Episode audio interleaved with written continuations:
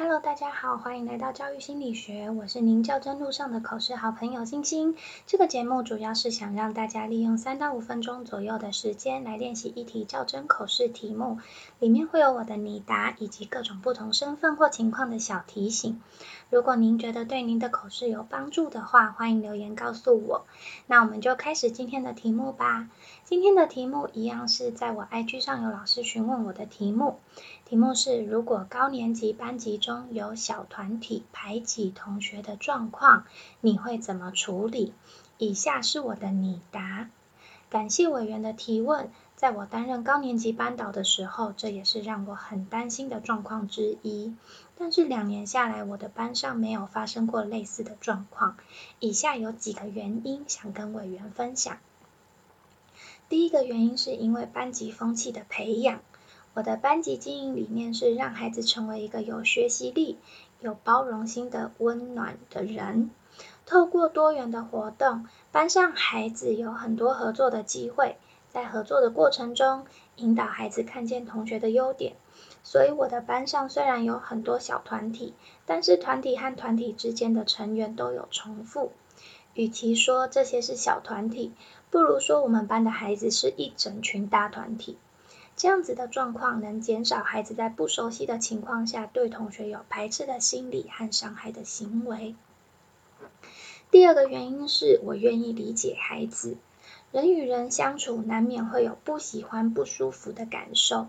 我能理解孩子可能会有不喜欢同学的状况，也会引导孩子如何将不喜欢变成没感觉，进而变成喜欢。如果孩子真的有不喜欢的同学，我也会指导孩子用适当的方式跟自己不喜欢的人相处，避免因为不喜欢而造成的伤害。第三个原因是，我会在刚出现状况的时候就陪伴孩子去面对，并且试图处理。我在班上很注意孩子之间的人际相处状况。如果有孩子原本很常腻在一起，突然分开了，我就会用不同的方式去关心双方孩子。如果孩子之间产生矛盾，我会很快发现，并成为孩子之间的润滑剂，让孩子能学习如何用适当的方式跟朋友和好。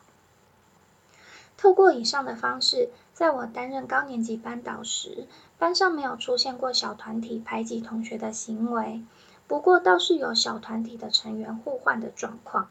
在这也跟委员分享我在孩子身上的学习。我曾经很担心孩子之间的朋友变来变去，所以有询问孩子。没想到孩子竟然跟我说，人与人之间，朋友本来就可能来来去去。如果我的朋友不想跟我玩，我就去跟其他朋友玩就好了啦。孩子的豁达让我有了新的体验。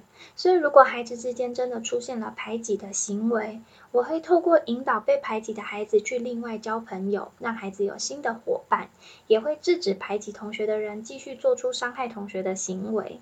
以上就是我的想法，谢谢委员。好，高年级。嗯，高年级会被问的题目还蛮多的，这是其中一种。那因为我没有真的实际有排挤，呃的处理的状况产生，所以我就跟委员分享为什么我的班上没有，就是跟他们说原因。那最后再补充，如果真的有的话，我会有呃一些简单的做法。那所以我就只有口头带过，所以这也是一个回答的方式，那提供给大家做个参考。那今天就这样子喽，拜拜。